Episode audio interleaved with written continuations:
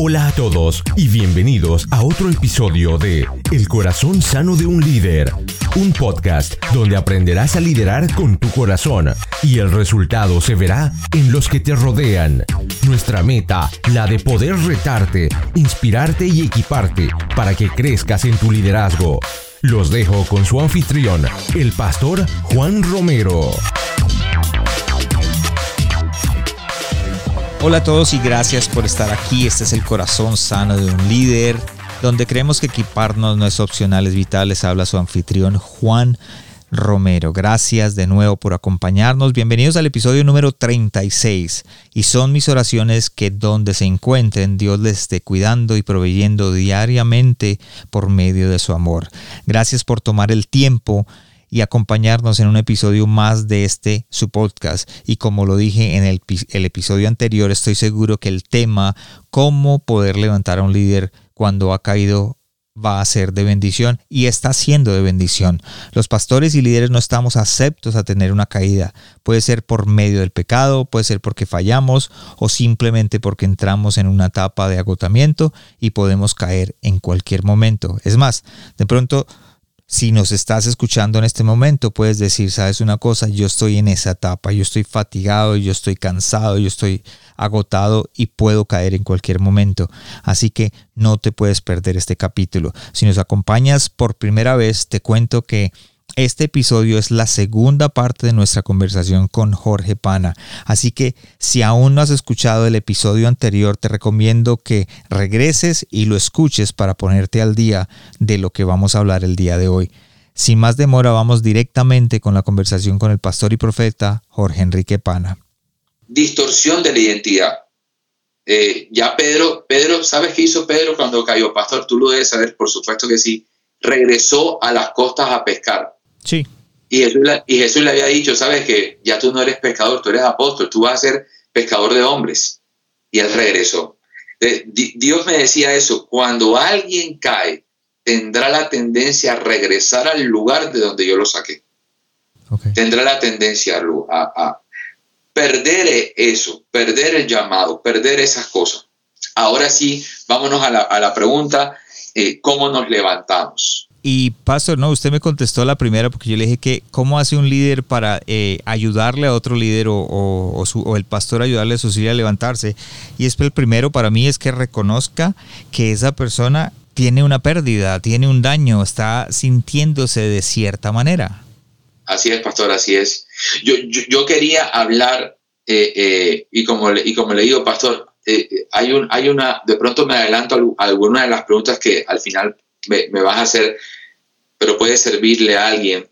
Eh, no me gusta, o, más que gustar, eh, obvio esa palabra, tomé una determinación de, nunca mostrarme como, como superhombre eh, cuando expongo la palabra. Y, yo, quiero hablar de los momentos donde yo he caído. yo fui una persona adicta a la pornografía desde los 14 años hasta los 22 años de edad. Consumía pornografía eh, muchas horas, muchísimas horas. Eso causó eh, un daño a mi corazón tremendo. La pornografía era la droga que yo consumía que me dopaba del dolor de tener un padre alcohólico y adicto a la cocaína. De, la pornografía me dopaba de vivir en una casa donde la deuda reinaba, donde veía a la policía separar a mis padres, los fines de semana de las peleas tan fuertes que se armaban. Y el Espíritu Santo está aquí y sabe que nada estoy exagerando. Era terrible ver un niño, ver cómo la policía llegaba a la casa, ver cómo mi abuelo a veces peleaba con mi papá para defender a mi mamá. Y, yo, me, yo, me, yo, yo nunca probé la droga, pastor. Nunca la probé eh, me la ofrecieron, me ofrecieron marihuana, uno de mis amigos en el colegio me la ofreció, eh, pero nunca la probé. No me gustaba tomar, pastor. Yo tomaba eh, agua, jugo, lo que tú quieras, pero nunca licor. No me gustaba. Y, nunca le cogí el gusto, pero mi adicción se volcó hacia la pornografía.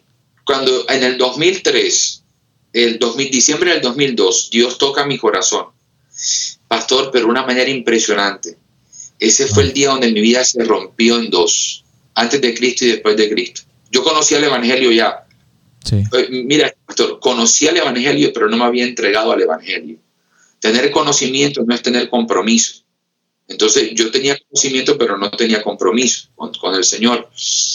Y cuando caigo en eso, bueno, Dios me toca, yo me, yo me levanto. Y duré nueve meses sin masturbación, sin pornografía, sin películas eróticas, sin lascivia, sin lujuria. Me metí en la iglesia, iba a todos los servicios. Eh, eh, un pastor eh, me trajo a su equipo y me empezó a trabajar, a restaurar. Pastor, pero ¿sabes qué? A los nueve meses recaí. A los nueve meses yo caí. Año, año 2003, yo caigo. Y, y, recuerdo que estaba sentado en el sofá de la sala de la casa, era soltero, y empecé a ver una película. Y la película tenía contenido erótico. Y yo caigo. Y eso me llevó otra vez a la masturbación y me llevó a la lascivia y caigo. Pastor, yo me sentí devastado, devastado. Yo decía, ¿cómo es posible? Los fantasmas, las cosas con las que tanto luché, lo que había pensado que había superado, ha regresado de nuevo. Y yo, por, eso es que todo lo que escribí, pastor, fue fundamentado, pero también porque he pasado por esas tierras, tierras donde tú sientes que, que, que te sientes tan sucio, que sientes que, que parece que nada te puede limpiar. Y, y, sobre todo cuando son pecados, la pornografía te hace sentir sucio, eh, eh, negro por dentro, eh, es, duro eso. entonces, en ese momento, cuando caigo, pastor, yo llego donde mi pastor y le digo, caí, recaí de nuevo. Y, recuerdo que había una ronda, había, líderes, eran, mi, eran mis, mis amigos de equipo. Y yo le di, yo, mi pastor me dijo, bueno, eh, yo quiero que tú le puedas decir esto a todos tus amigos. Eran 11, 11, 10, 9 personas, amigos míos. Yo le digo, estoy siendo tentado de recaído. ¿Sabes lo que hicieron ellos? Hicieron un círculo. Todos colocaron sus manos sobre mí y empezaron a orar. Wow. Pastor, ninguno me rechazó. Ninguno. Todos empezaron a orar por mí. Me levanto de nuevo, sigo y sigo adelante. Pastor, a los 11 meses recaigo otra vez con, con, eso. Y cuando recaigo, yo le digo, Señor, bueno, ven acá, voy a sacar algo bueno. Antes yo veía pornografía todos los días. Ahora duré nueve meses la primera vez y la segunda vez 11 meses. Quiere decir que tú has hecho algo en mí. Algo hiciste en mí que, yo, que esto, pasó. ¿Por qué caigo? ¿Qué es lo que pasa? Y el Espíritu Santo me habló. Y cuando me habló, me dijo, siempre él, me, decía él, te da miedo cumplir el año. Siempre que yo me acercaba al año, me daba ansiedad. Yo decía, ¿será que lo voy a lograr? Número uno, el miedo. Número dos, porque siempre que veía a mis amigos que se realizaban en la parte sentimental y yo estaba soltero, me daba ansiedad. Y esa ansiedad a veces jugaba una mala pasada para mis sentimientos. Y número tres, cuando me alejaba de la oración siempre. Ahí fue donde aprendí. Yo no puedo durar mucho tiempo sin orar. Yo no, es que no puedo. No puedo, o sea, eh, yo, yo, yo respeto a quienes puedan durar cierto tiempo, pero yo, yo, Jorge Pana particularmente, no puedo. Es una cosa, Dios, Dios, no sé, Dios me hizo como adicto a, a la oración, porque no puedo. Yo, yo sí he durado días sin orar a veces, por, de pronto por cosas, pero, pero, pero meses o cosas así, no puedo, o sea, el, cuerpo me lo pide. Sí. Y Dios, por, porque Dios me lo enseñó ese día. Cada vez que te alejas de la oración, la ansiedad regresa. Entonces, yo, yo le preguntaba, Señor, ¿por qué permites mi frustración? Y Dios me dijo, la frustración te enseña quién eres tú sin mí. Porque cuando caes, te das cuenta lo que pasa cuando tú te alejas de mí, no cuando yo me alejo de ti, porque yo estoy contigo, es cuando tú te alejas. Entonces, ahí caí. Pastor, me levanto y nunca más. Pornografía y nada. Wow. Yo cumplí el año y todo esto, pastor, fue espectacular, nunca me había pasado. Las veces que yo quería dejar la pornografía por mi fuerza, me daba escalofríos, me daba síndrome de abstención. No podía. Al tiempo conozco a mi esposa y me caso y Dios me dice, ¿sabes por qué eh, yo permití tantos años de soltería porque yo te estaba desintoxicando y limpiando de todo lo que habías aprendido y de todo lo que había corrompido tu mente y tu corazón. Wow. De pronto me dice, ay, eh, estos son problemas para gente nueva en el Evangelio. Ah, hay pastores, con todo el respeto, a veces hay, hay pastores que han visto pornografía, hay líderes que están, pastor, no lo digo porque me lo invento, es que porque Dios me sacó de allí, ha puesto delante de mis ojos líderes con unciones preciosas, con llamados hermosos, pero que tienen, tienen, tienen el tema de la pornografía y de la masturbación allí debajo de la mesa. Eso es flagelo a nuestro pueblo, pastor. Y por eso le doy gracias a Dios por tu vida y por este podcast, porque sé que esto va a ayudar a muchos eh, en el día de hoy. Eh, eh, pasó el tiempo, me caso y tengo mi hijo, mi hijo mayor. Mi, hijo, mi hijo nace, alegría total, pero a los seis meses mi hijo, a mí me habían dicho pilas porque a los seis meses los niños empiezan a, la, agilidad se les prende y, empiezan a correr y a, moverse más. A los seis meses, yo no, mi hijo estaba acostado en la cama y mi hijo viene y se cae de la cama y se rompe el labio. Cuando yo entro al cuarto y veo a mi hijo con la sangre, a mí me dio una ira y una frustración tan grande que yo le pegué un puño a la puerta. Ya, escúcheme, doctor, ya lo predicaba, ya era bautizado, hablaba en lengua, eh, adoraba a Dios, pero en ese momento vino una ira tan fuerte y yo le pegué a la puerta, ¡boom! Y, la, hasta la rompí un poco. Y cuando, yo, cuando eso me pasa, yo dije, recaí. ¿En qué recaí? En la ira. Pastor, pasaba algo. Cuando mi papá llegaba borracho a la casa, yo le pegaba a las puertas y a las paredes. Okay. Y cuando yo vi golpeado, yo recaí en la misma actitud y, y caí y empecé a, eh, eh, con ira a golpear la puerta. Yo llamé a mi pastor ese día y, le conté, siento que recaí con la ira y el enojo y la frustración que sentí en ese momento porque no, me sentí mal. Eh, y en ese momento, bueno, Dios también tuvo misericordia y me, y me levantó, me levantó de, ese momento, de ese tiempo. Esos han sido momentos donde he recaído, pero también han sido momentos donde he conocido secretos que no conocía y donde Dios me ha levantado.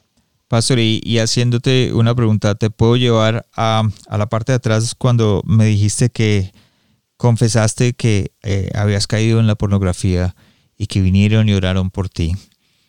¿Cómo, ¿Cómo te sentiste al saber que tenías el respaldo eh, de esas personas y que no te estaban rechazando, sino que, es más, te estaban levantando, te estaban ayudando, porque eres un líder, eres una persona líder. yo, yo veo quién eres tú, veo quién es Jorge Pana, veo lo que estás haciendo. Por ende, en ese tiempo también tu pastor lo, había visto en ti y en ningún momento dijo, vamos a cortarte, sino más bien vamos a levantarte. ¿Cómo te sentiste en ese momento? No, pastor, en, en, ese momento, o sea, yo conocí un amor que no conocía.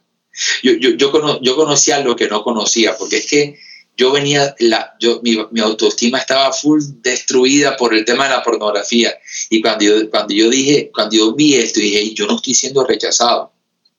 Pastor, el amor es más fuerte que el rechazo, pastor. Pastor, yo recibí amor en ese momento. Tanto, pastor, que han pasado 17 años y yo todavía lo cuento, es que no se me olvida, es que eso me marcó. Claro. No me rechazaron cuando caí, no me sepultaron, me abrazaron. yo, dije, bueno, eh, eh, vino sobre mí primero como una valentía, una valentía que sabía que venía de Dios. Después ellos me empezaron a cuidar y empezaron a orar por mí. Y mi pastor me empezó a preguntar, ¿cómo estás? Y, y siempre le tenía que dar cuenta, bueno, hoy estoy bien, hoy no tuve ansiedad, hoy oré, hoy esto, hoy aquello. Y eso me sirvió muchísimo, la verdad, muchísimo, pastor. Wow, pastor, y es importante entender, eh, tener a alguien que, te guíe en esos momentos. Eh, si tú estás pasando, si alguien está pasando, alguien que nos está escuchando está pasando por alguna situación así, tu líder no te escucha, búsquete, búscate a una persona que te escuche, que te levante y que te ame Así es. Pastor, voy a responder la pregunta que más estaba haciendo de cómo nos levantamos. Y lo, lo voy a basar en Juan capítulo 21, versículo del 15 al 17. Ese es el momento donde Jesús restaura a Pedro. Después que Pedro lo niega tres veces, Jesús va y lo busca y lo restaura y lo reintegra otra vez al llamado apostólico que había sobre él. Entonces, para, que lo puedan leer después en casa con, con mucha más calma, voy a responder la pregunta, ¿cómo nos levantamos? Número uno, nos levantamos cuando regresamos a la comunión con Dios. Yo tuve que regresar a orar, pastor, después de la caída. Yo tuve que regresar y decirle, Señor, aquí estoy, de nuevo, aquí estoy Dios, y, no me sueltes, y agárrame de la mano.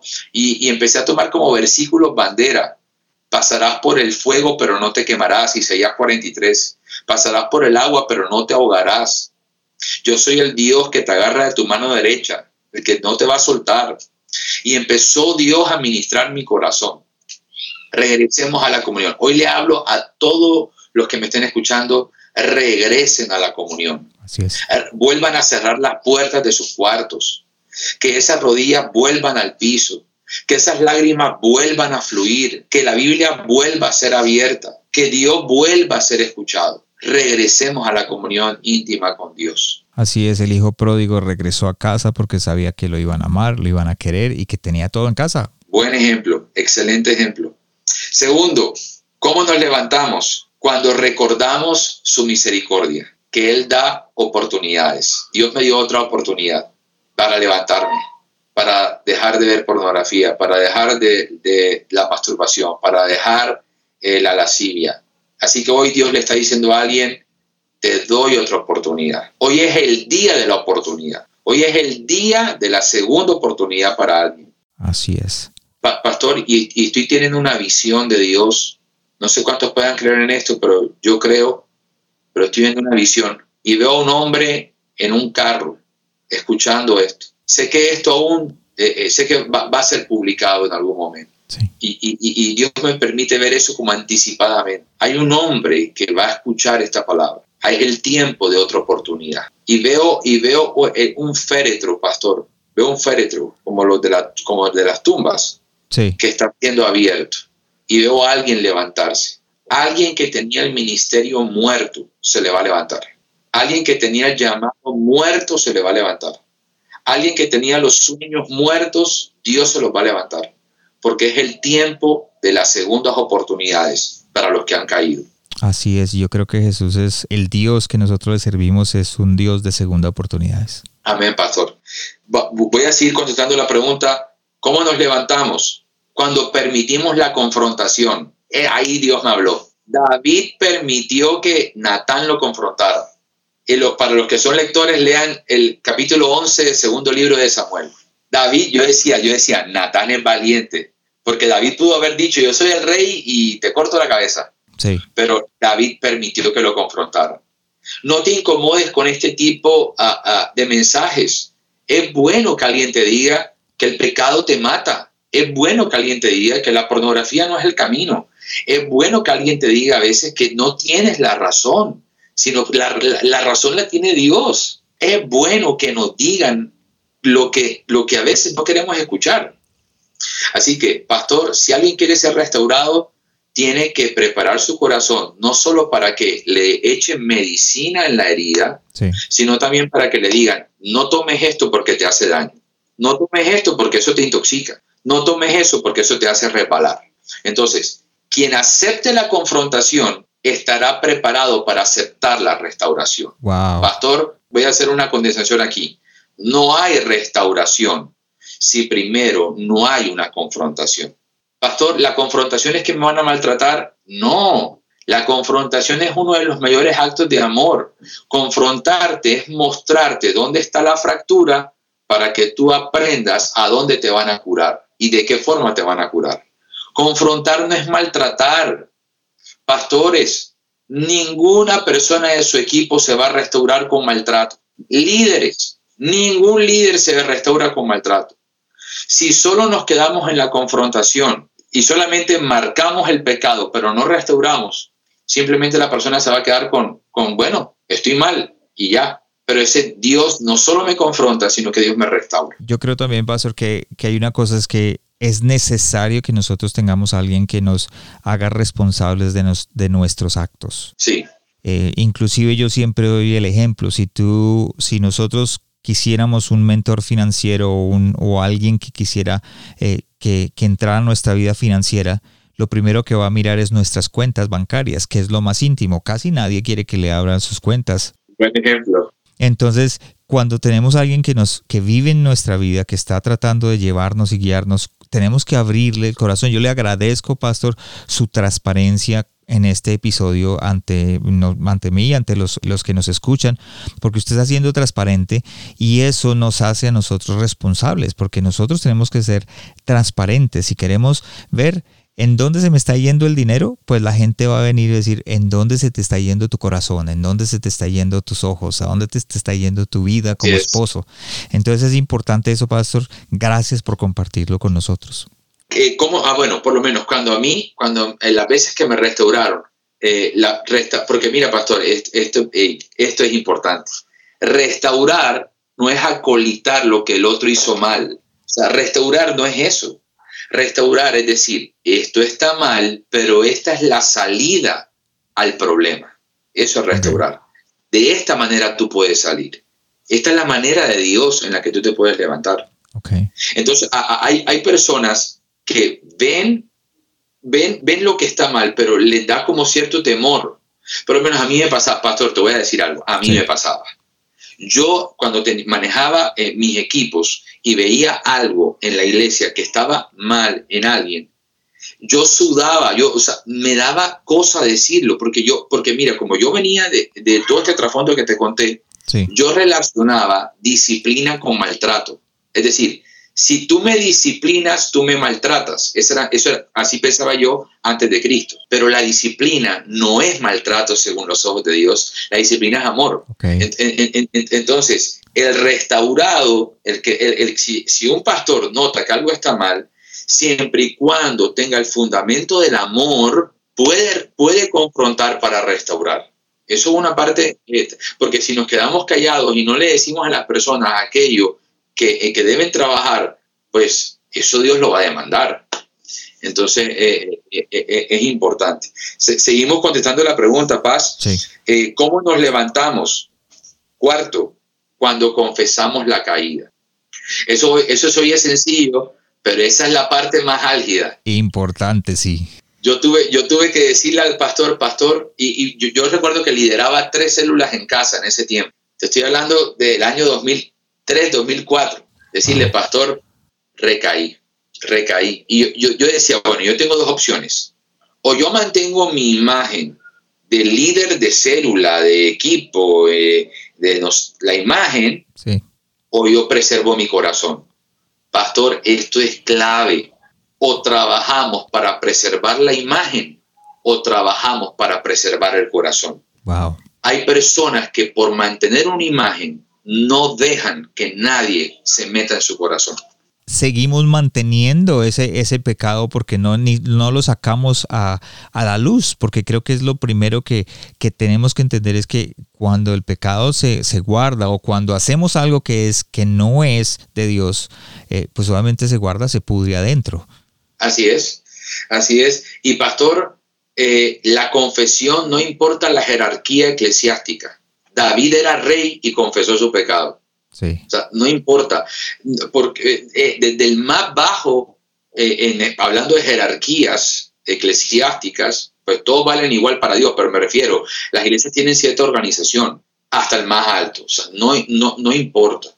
Eh, hombres, mujeres, niños, hay que enseñar a los niños a confesar cuando hacen algo incorrecto, porque si ellos crecen tapando, cuando sean adultos van a tapar. Sí, sí. Y, pastor, no sé si te pasó eso de niño, que te raspaste la, rodilla. Yo recuerdo que no sé si tus papás te dijeron, no se tape porque la herida se puede infectar. Sí. o sea, porque el calor la puede zancochar. Entonces, cuando hay cosas, hay heridas que si tú tapas, se infectan. Wow. Las tienes que, las, tienes que exponer para ser curadas. Seguimos acá. Eh, ¿Cómo nos podemos levantar? Escuchemos el consejo de Dios. Pastor, porque alguien te puede decir, pastor, yo pequé, me equivoqué, pero lo deja hasta ahí. Pero la idea es que diga, yo pequé, yo hice esto y me acojo al consejo de Dios. Hay personas que pueden ser buenas para confesar, pero malas para escuchar. Wow. Entonces, pueden confesar, pero pueda que no escuchen lo que se les sugiere o lo que se le aconseja. Entonces, hay que escuchar el consejo de Dios. Siguiente punto, ¿cómo nos levantamos? Seamos pacientes. Esto no es de la restauración, no es de la noche a la mañana, paz. Esto es de, esto de paciencia. Esto es de hablar constantemente. Esto es de estar poco a poco, poco a poco, hasta que Dios eh, eh, haga su obra como, la, como solo Él la sabe hacer. Poco esta palabra es para alguien que nos va a escuchar. Poco a poco te levantarás. Poco a poco recobrarás la confianza. Poco a poco recobrarás la identidad. Poco a poco. Porque a veces en el acelere queremos que todo pase rápido. Porque estamos tan fastidiados del dolor que sentimos que ya no lo queremos sentir. El dolor de la caída es tan duro que a veces no lo queremos sentir y queremos que todo pase rápido, pero Dios nos va curando poco a poco. Eh, siguiente punto, sal de todo lo tóxico, abandona las atmósferas tóxicas. Todo, haz una evaluación y mira, todo aquello que generaba una caída, aléjate. Por lo menos, pastor, yo empecé a dejar de ver eh, películas hasta altas horas de la noche. Ok. Eh, porque en esa, a esas horas era que yo empezaba a sentir la tentación de ver pornografía. Otra cosa que me tocó hacer, y esto me lo dijo mi pastor, mi pastor me dijo, Jorge, saca la televisión de tu cuarto. Y yo, ¿cómo así? Yo estoy acostumbrado a tener televisión en el cuarto, sácala, porque ahí hay caída. Y la, escucha, pastor, el problema no era la televisión, el problema era mi corazón. Sí, sí. O sea, la televisión no tiene nada de malo. Yo tenía que sacar la televisión porque yo estaba débil y tenía que, y tenía que reconfortarme. Se tomó una decisión reconociendo nuestra habilidad, pero no significa que va a ser para siempre, sino que eso en el momento, en esa situación, ese momento había que hacerlo porque tenía que tomarse. Y tú toma, dijiste algo importante que es que al principio cuando eh, levantar es, es también con, construir, se levanta un edificio. Así es. Y, y cuando te levantaron, cuando tú hablas de levantar, ese líder que cayó puede inclusive llegar mucho más alto, ¿verdad? Así es.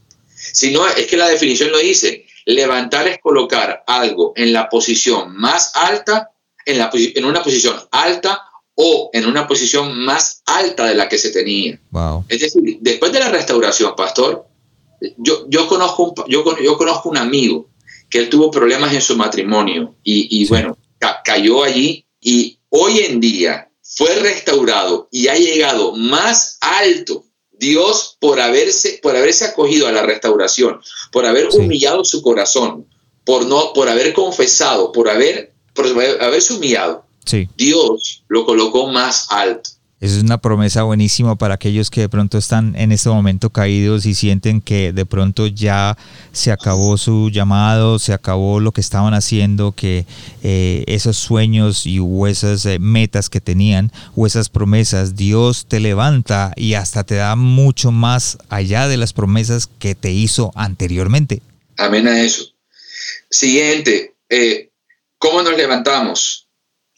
Eh, sanemos y después sirvamos, porque esto, va, va ahí al sector del liderazgo. Hay personas que quieren servir sin sanidad. Y, si, y yo voy a colocar un ejemplo bien claro, pastor, y yo sé que va a ser fácil de entender para los que nos escuchan. Si yo coloco a dos corredores en una pista de carrera, pero uno tiene una herida en el muslo y el otro está sano, ¿cuál va a correr mejor? Por supuesto que el que está. Claro, pastor. El otro, va, el otro va a correr, pastor, pero con dolor y con incomodidad y con, escucha esto, pastor, con baja velocidad y baja resistencia, porque su herida no lo deja correr. Entonces, es más importante restaurar primero y después servir. ¿Por qué lo digo, pastor? Porque muchos esconden la debilidad con el servicio. Entonces, entonces David escondía cosas detrás de su corona, detrás de su buen nombre. Pero, ah, pero, pero Dios, Dios sí sabe todo y él sí conocía cómo estaba, cómo estaba él. Entonces, primero es la sanidad y después el servicio. Y ya vamos terminando. para contestar esta pregunta, no abandonemos el proceso. Ese consejo es bien importante, porque hay personas, pastor, que comienzan como, listo, yo confieso, caí, esto y lo otro, y el consejo y dale, pero desisten en el, proceso, desisten con el pasar del tiempo. Esta palabra va a tocar el corazón de alguien. Mantente, no sueltes. Y, parece que estuviera escuchando el corazón de alguien ahora mismo que dice, pastor, pero es que no ha dado resultado. Persiste. Persiste en levantarte vuélvelo a intentar, porque si tú persistes y no abandonas el proceso, el que no se cansa de hacer el bien va a recibir fruto, dice la palabra. Así que fruto vendrá para los persistentes, en el nombre de Jesús. Así es. Y el último pastor es, aprende la lección de la caída y adora a Jesús. Aprende. El aprendizaje, pastor, es sanador. ¿Sabe? Yo aprendí que hay conversaciones que no puedo tener hay películas que no puedo tener. Por lo menos con mi esposa, cuando éramos novios, yo no podía hacer eh, visitas a mi esposa hasta las 11, 12 de la noche, no porque yo sabía que a esas horas yo podría, yo podía sentirme tentado. Yo la visitaba hasta temprano. Habían, habían cierto tipo de, cosas que yo me abstenía de hacer. Hay música que no podía escuchar. Hay amigos con los que no podía andar. Aprende de los procesos, sácale una lección a esa caída para que ayude. Yo entiendo cuando a mí un hombre o una mujer me dice yo soy adicto a la pornografía, yo lo entiendo. Yo sé que se siente la frustración de no poder apagar la televisión cuando, cuando tú la quieres apagar. Sí. Yo sé. Entonces aprende la lección de la caída. Adora a Jesús y ayuda a otros. Pastor, gracias por compartir ese tema con nosotros y creo que va a ser de bendición no solamente para muchos, sino que yo sé que hay alguien afuera en especial, como usted lo dijo, de que necesitaba esta palabra y necesitaba escuchar esta, que no solamente es, es una conversación transparente, porque nos ha hablado de su transparencia, Pastor, y me da mucho más respeto hacia usted, sino de que mucha gente puede identificarse con eso que tú y yo pasamos hace mucho tiempo. Así es, pastor, quiero leer un texto, este sí lo quiero leer acá, eh, Romanos 8 del 1 al 2. Así pues, ahora Dios no condena a los que están unidos a Jesucristo, por, porque por medio de él, la ley del Espíritu que da vida te liberó de la ley que te que trae pecado y muerte. En pocas palabras, no hay condenación para los que están en Cristo Jesús. Ok, gracias, Pastor. Y vamos ya para terminar, como siempre, vamos a las cinco preguntas que yo hago al final de cada episodio para poder aprender un poquito más de, del Pastor Jorge. De los hábitos que tienes diariamente, ¿cuál es el que más ha afectado tu liderazgo? El que más ha afectado mi liderazgo es el escuchar el corazón de las personas wow. y el no rechazarlas. Ok. Había un, había un tiempo donde me, donde me, amigos me decían, pero tú tienes que ser más fuerte, pero tú tienes que no sé qué. Y, no sé, eso hace parte de mi esencia. Sí. No sé, así me hizo el Señor y eso lo he aprendido en el liderazgo. He aprendido a que inspirar es más fuerte que obligar. Si inspiras, marcas un corazón. Wow. Entonces, eh, eh, yo, yo, creo que son hábitos eh, bueno, escuchar a las personas y poderles inspirar. Ok, gracias Pastor por compartir. Segunda pregunta, ¿cómo te estás preparando para el siguiente paso en tu llamado? Ahora, nosotros no sabemos cuál es el paso en tu vida, pero ¿cómo te estás preparando para ese paso? Bueno, este, yo estoy en una etapa, yo tengo 40 años y estoy en una etapa eh, de mi vida donde ya han transcurrido algunos años de ministerio y estoy en una etapa donde el Señor me está como, me siento como en, la, en el cuarto de diseño. Okay. Donde Dios me está mostrando, bueno, esto es lo nuevo que se va a construir, esto es lo nuevo que se va a hacer. Okay. Ahora mismo estoy en la etapa de escuchar para ejecutar, escuchar para ejecutar. Okay. Y estoy en la etapa también de discernir los tiempos de ejecución. Porque no todo lo que Dios te dice que hagas, que hagas, lo tienes que hacer mañana. Tienes que esperar el momento propicio, la señal propicia para empezar a hacerlo. Estoy en esa etapa viendo los nuevos diseños para construir algo. Importante discernir los, los tiempos y las etapas y los tiempos en nuestra vida, pastor. Así es. Número tres, ¿cuál es el último libro que leíste o el que le recomendarías a otros líderes? Hay un libro buenísimo que es Evangelismo de Fuego de Reinhard Bonnke. Él acaba de fallecer. Un, avivador especial trajo un avivamiento muy fuerte de fuego a África. Okay. Eh, pronto muchos han escuchado de él. Y hay un libro también de Mariano Senewald que se llama El Jardín de la Amistad. Okay. Y espectacular, espectacular ese libro, lo recomiendo. Eh, porque, eh, porque el lema de ese libro es volviendo a, como a la amistad con Dios. Si alguien si ese libro es propicio para aquel que siente que su tiempo con Dios se ha enfriado, bueno, ese es un libro que ayuda a que los carbones vuelvan a encenderse en el corazón. Ok, Pastor, gracias por compartir y como siempre lo repito, para aquellos que quieren conectarse con el Pastor Jorge, eh, si quieren seguirlo en las páginas sociales, en las redes sociales, si quieren, todos esos, los, los enlaces van a estar en la página de internet en el corazón sano de un líder.com. Ahí van a estar los... Eh, los enlaces también de los libros que acaba de mencionar para que si los quieren comprar o quieren saber qué es, ahí va a estar todo eh, en más detalle. Entonces, el, eh, se llama El corazón sano de un líder.com. Pastor, la número, la número cuatro, ¿de quién o de qué estás aprendiendo en este momento? ¿De quién estoy aprendiendo? Bueno, eh, en estos días, como saben, estamos viviendo todo este tema del COVID-19 eh, estoy aprendiendo mucho de mi esposa. Ok. Aprendiendo mucho de mi esposa. Y estoy aprendiendo mucho también eh, Robert Morris okay. de Gateway Church. Sí, sí. Este, también, también a veces escucho, escucho otro pastor de República Dominicana a veces que es Juan Carlos Harrigan. Sí. También eh, lo escucho a veces.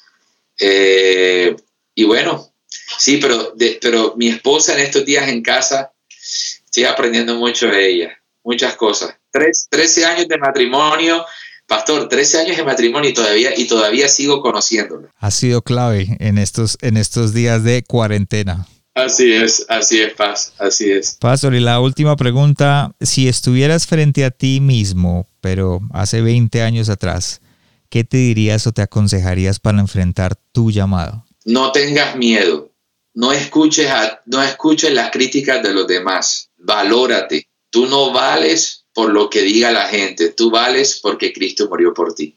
Gracias, Pastor, por eso. Y, ya para terminar, un último consejo antes de, irnos para despedir la audiencia. Bueno, no. Primero, lo que, haciendo una recapitulación de algunas cosas, los que caen tienen derecho de parte del cielo a levantarse, porque el cielo tiene oportunidades nuevas para todos. El cielo no está cerrado, el cielo está abierto el trono de la gracia sigue abierto, el camino está abierto, Cristo está vivo y Cristo quiere eh, levantar a todos los que caen, sean mujeres, hombres o niños. El amor de Dios es inagotable y sus misericordias son nuevas cada mañana. Así que eh, decirles eso, aconsejarles que amen a Dios por encima de todas las cosas, que se amen a sí mismos, que amen su familia, sus hogares, que cuiden lo que Dios les dio, que no le acepten ningún ofrecimiento barato de Satanás. Todo lo que Satanás ofrece barato comparado con las cosas preciosas y enriquecedoras que ofrece Jesús. Así que manténganse firmes, honrando al Señor, honrando la palabra y siguiendo adelante con Jesucristo hasta, hasta lo último, como dice la Escritura. Quisiera orar por los, por los, por los que nos están escuchando. Claro, Pastor, vamos. El Señor dice, vengo para arrancar la cizaña, vengo para sembrar el trigo, vengo para arrancar lo que no debes tener y vengo para plantar lo que tú debes tener. Gracias te doy, Señor, por tu palabra. Gracias, Dios. El Señor le dice a alguien, voy a volver a destapar tus oídos, porque es el tiempo en donde los sordos me van a oír.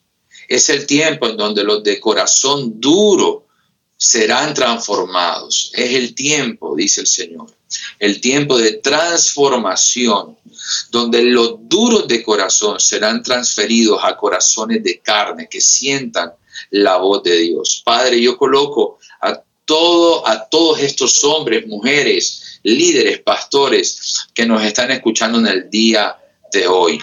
Yo puedo tener una visión y veo como una sábana blanca que, está, que tiene como manchas y está siendo lavada en agua. Pero cuando es lavada en agua, las manchas se quitan y el agua queda turbia, pero la sábana queda limpia. Y el Señor le dice a alguien, yo voy a quitar las manchas en tu llamado. Yo voy a quitar las manchas en tu ministerio. Yo voy a quitar las manchas. Las manchas que tú no podías quitar en tu fuerza. Yo las voy a quitar, te dice el Señor. Efesios dice que Él viene a quitar manchas. Manchas y arrugas. Así que hay manchas que Dios empieza a quitar. Padre, lloro por un avivamiento de fuego.